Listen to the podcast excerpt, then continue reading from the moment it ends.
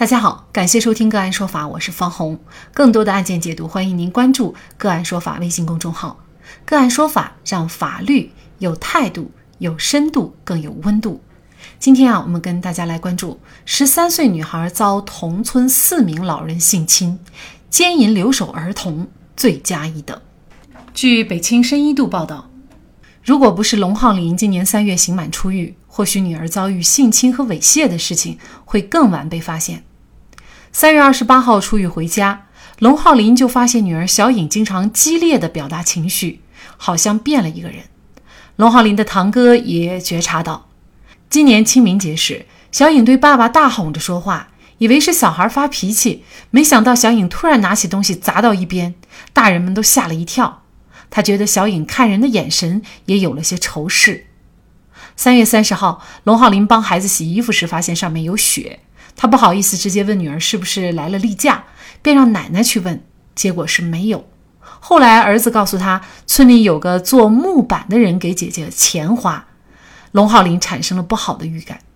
直到四月十四号，龙浩林无意看到了女儿的手机，女儿和邻居在四月初加上好友，大多通过语音交流。老人多次约小颖到家里见面，小颖也会发消息找他要钱，每次三四十元。老人还会提醒他不要被爸爸发现。小颖对龙浩林说：“这样的事从去年开始，那时老人说带他去镇上买奶茶，把他带到了山坡上进行侵犯。报警以后，又有两名同村人和一名邻村的村民被确定为嫌疑人，四人年龄均在五十到七十岁之间。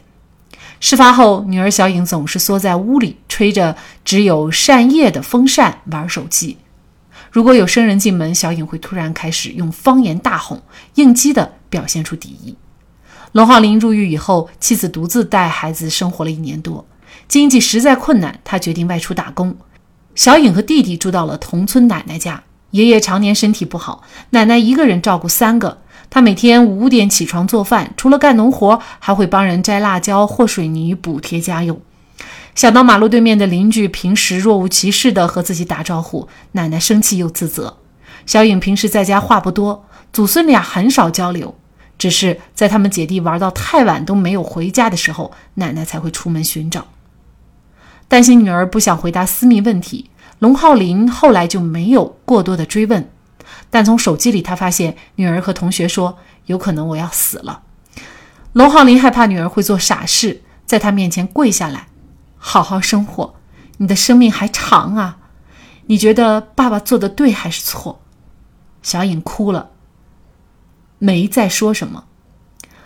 为嫌疑人求情的嫌犯家属们带着小孩和礼品跪在家门口，其中一位家属已经来了很多次，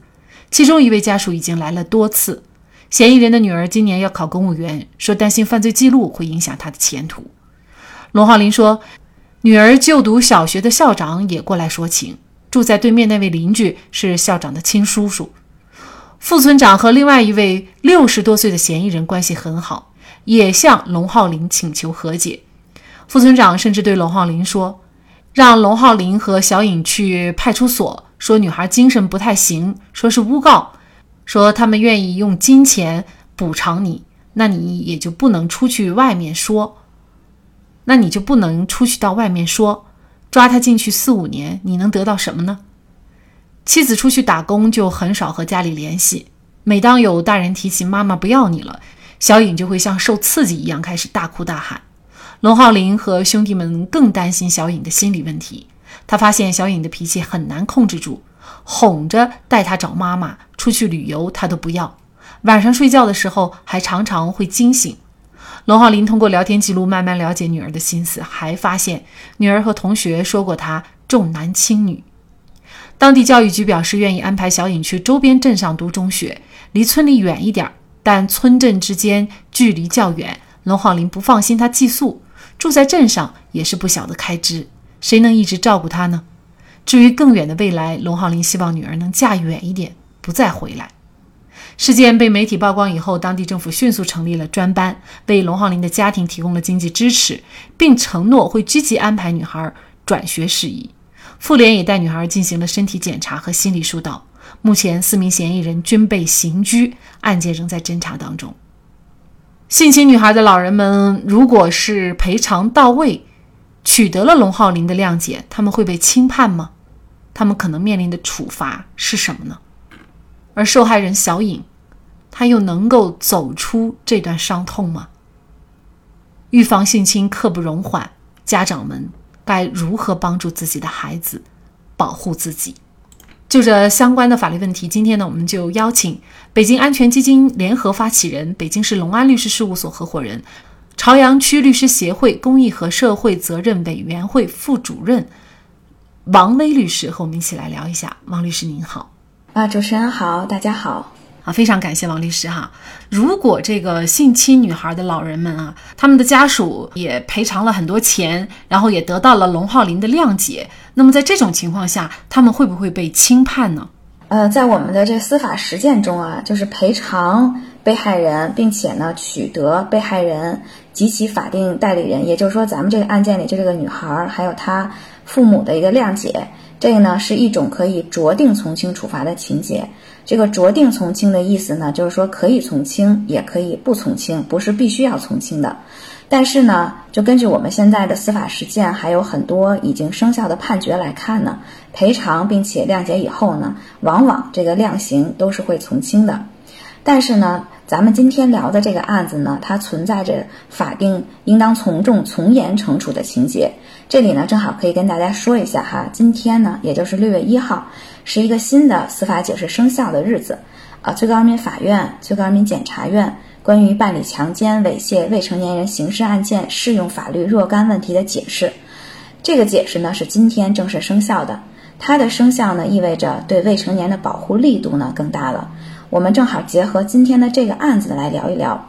根据这个解释第一条的一个规定呢，对于农村留守女童实施奸淫的，应当适用较重的从重处罚的幅度。那么根据新闻报道来看呢，小颖被性侵呢是从去年冬天就开始了。小颖的父亲呢处于一种被关押的状态，他的母亲呢也已经离开家了，所以呢小颖呢是属于农村留守儿童，应当对强奸小颖的这四个人呢适用较重的从重处罚的幅度，也就是根据咱们刑法的规定呢，它的量刑幅度，比如说到三到十年，那么它就是要适用更重的，比如说九年、十年，是大概是这个意思。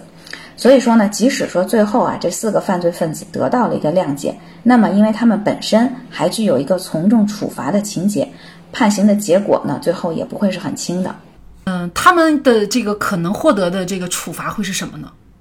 嗯，就咱们仅根据目前新闻报道的内容啊，啊是没有办法获知案件的具体情况的。具体呢，这个案情才是定罪量刑的一个标准。所以咱们今天呢，就只能是做一个大概的分析，仅仅代表我个人的一个观点。根据刑法呢，以及今天生效的这个司法解释，我认为啊，这个案子的量刑呢，应该定在十年以上有期徒刑。呃，目前被捕的这四个人啊，尤其是。呃，那个七十岁的邻居，他呢存在着多次强奸小颖的情形。根据小颖目前的精神状况来判断呢，他应该是属于对小颖的身心造成了严重的伤害，属于呢应该量刑在十年以上有期徒刑的一个情节。虽然说呢，他呃存在一个认罪的一个情节，但是呢，咱们相关的法律也规定了。强奸猥亵未成年人的成年被告人认罪认罚的，是否从宽处罚以及从宽的幅度，应该是从严把握的。也就是说，他即使认罪了，对他是否从宽以及这个从宽的一个幅度，都是一个从严把握的一个标准。那么，所以呢，即使这个七十岁的邻居自愿认罪了，又或者说再加上小颖家属对他的谅解，那么我个人认为他的刑期也应该在八到九年。那么至于其他三个人呢？确实，呃，这个新闻里边没有披露更多的情节，咱们不好做判断。但是呢，即使说其他三个人啊不存在一个法定加重的情节，再加上他们有认罪，再加上他们有呃被害人家属的一个谅解，我认为呢也是不适用缓刑的。其实从媒体报道我们可以看出，哈，就是小颖她受到的这种伤害应该是非常大的哈。那么这个伤害，呃，具体会是什么？包括对现在以及未来，甚至是她一生的影响又是什么？比如说，嗯，她有没有可能重新开始新的生活？嗯，首先呢，这身体伤害啊，咱们就不多说了。多次遭遇性侵呢，这肯定会造成一个终身的阴影。那么小颖呢，很可能呢就是无法组建一个正常的家庭。那么其次呢，心理伤害，我觉得这个是更致命的。现在呢，通过新闻报道，咱们可以看出小颖已经出现了一些情绪上面的问题了啊，拒绝沟通啊，无缘无故的暴怒，而且呢，加上她这个年龄本身就处于青春期，是一个非常敏感的时期啊，又遭遇到了他母亲的离开啊，多次遭遇性侵，那么这些种种的伤害加注到他的身上，对他的心理的问题呢？影响是非常非常严重的，这个可能需要比较长时间的一个心理治疗。呃，离开现在的这个居住的环境，我个人认为是必须的，因为这个新闻报道一出来啊，很可能已经是人尽皆知了。虽然说是隐瞒了真实姓名，但是呢，还是有很多的线索能够猜出具体是谁。那尤其是在这种思想观念比较封闭的农村，这个女孩子是很难正常再生活下去的。他必须得离开现在的一个环境，当然，他的家人也要给予他非常非常多的关爱，这个可能要，呃，大大的超出对于就是一般的孩子的一个关爱的程度，他才可能能够重新融入新的环境，来开始一个新的生活。那么还有呢，就是法律对于这个坏人的一个严厉制裁，我认为也是必须的。那必须得要让受害人看到坏人受到了惩罚，否则呢，他可能会对我们整个社会彻底失去一个信心。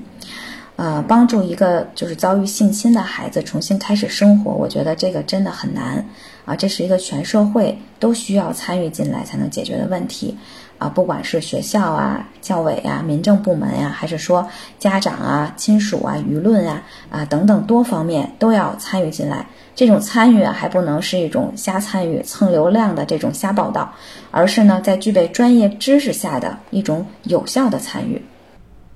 嗯。不是走形式哈，而是要真真实实的啊落地，而且呢是一种长期的这种事业来做哈。嗯，事实上呢，您刚才提到，对于小颖现在来说特别重要的一个呢，就是搬出现在的这个环境，离开这个村子。那另外呢，就是呃家人要给予她非常非常多的关爱。但是呢，从报道来看呢，可能这两样啊。对于小颖家来说，或者说小颖的啊父母、爷爷奶奶来说呀，哪一样可能都是非常难的，嗯，尤其是说，哎呀，家人在去为生存去从早到晚的奔忙的情况下，还要给他关爱，这个看来几乎是不太可能的哈。所以呢，嗯，其实这个预防的性侵的这个教育啊。是要远远要高于就是事后的这种疗愈的，这种预防性侵的教育应该说是非常紧迫的哈。嗯，我们又是要老生常谈一个问题，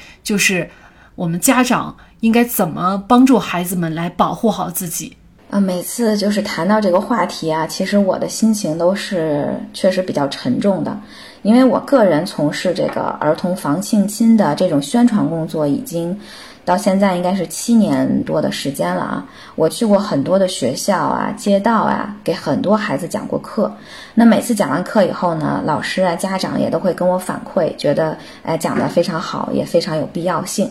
但是其实呢，我是不希望大家就是只是在听完我讲课以后。啊，过来表扬我一下！我希望通过我的讲课呢，一方面呢是能够让更多的孩子去了解保护自己的知识，但一方面呢，我也是想鼓励老师、孩子们能够去学习这些知识，持续不断的多跟孩子进行交流。因为我讲一次课，毕竟说时间啊啊，这个能量都是有限的，但是孩子保护自己的这个话题呢，却是会伴随孩子终身的。更多的责任确实在我们家长身上。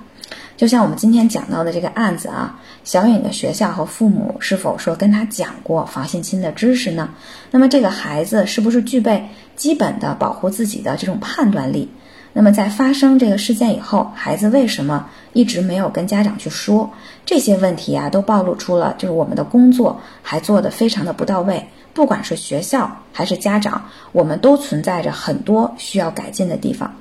所以，首先呢，还是要让孩子了解自己的身体，知道什么是性侵。就很多学校可能会说我们没有专业的老师，很多家长可能会觉得，哎呀，这个话题难以启齿。那我觉得大家可以上网给孩子找一些，就是我们政府部门官宣的一些宣传片来看，其实有不少这种宣传片，大家可以找一找，它拍摄的角度还有内容都是孩子们比较能够接受的。那网上也会有。不少这样的一个公益课程，也可以找来给孩子看一看。甚至说，啊，我了解的有一些网上还有一些付费的这种课程，老师们讲的也很好。家长们有能力的话，也可以给孩子们啊报名，让孩子们去学习学习。那么其次呢，就是说跟孩子建立信任，这个我觉得是家长一直需要学习的课程。家长以身作则啊，跟孩子建立有效的沟通。发生问题的时候，不是靠打骂去解决，这些最基本的事情，其实我们很多家长都做不到。所以说，孩子才会有事情了不跟家长说，很多孩子才会就此走上了歧途。那么最后呢，就是说全社会。对被性侵的孩子要有更多的一个包容，不要戴着有色眼镜去看他们啊，也不要当做饭后的一个谈资，也不要去指指点点，给他们更多的关爱，他们才能够说尽快的走出这种阴影。那么今天呢，正好是六一儿童节啊。虽然我们今天聊的话题确实是很沉重的，但是呢，这是一个对孩子、对家庭、对社会来说都非常重要的问题。我们当然希望每一个孩子都能健康快乐的长大，但是如果孩子不幸遭受了伤害，我们也要有足够的能量去帮助他们走出阴霾。那么最后呢，还是要祝我们所有的孩子们节日快乐，祝愿孩子们平安健康。发生这种反人伦、人人得而诛之的行为，小学的校长、村子里的副村长，竟然都出来给犯罪嫌疑人说情，这是什么样的村风世风啊？贫困忙碌不是父母无法教育孩子的理由，为人父母如果实在无法陪伴孩子，至少要学会如何教育孩子保护自己呀。著名犯罪心理学家李玫瑾教授在《心理抚养》一书中提到，在人的成长过程当中，亲情陪伴比金钱重要的多。孩子早年最需要的不是家里有钱，而是一个温馨的家。有的父母生而不养，养而不教，或教而不当，让这些不称职的父母去家长学校学习，或许应该成为一道法令。好，最后祝大家儿童节快乐。也再一次感谢北京安全基金联合发起人、北京市隆安律师事务所合伙人、朝阳区律师协会公益和社会责任委员会副主任王卫律师。那更多的案件解读，欢迎大家关注我们“个案说法”的微信公众号。另外，您有一些法律问题需要咨询，都欢迎您添加幺五九七四八二七四六七这部手机号的微信号向我们进行咨询，我们会将您的问题转给我们专业资深的律师进行解答。好，感谢您的收听，我们下期节目再见。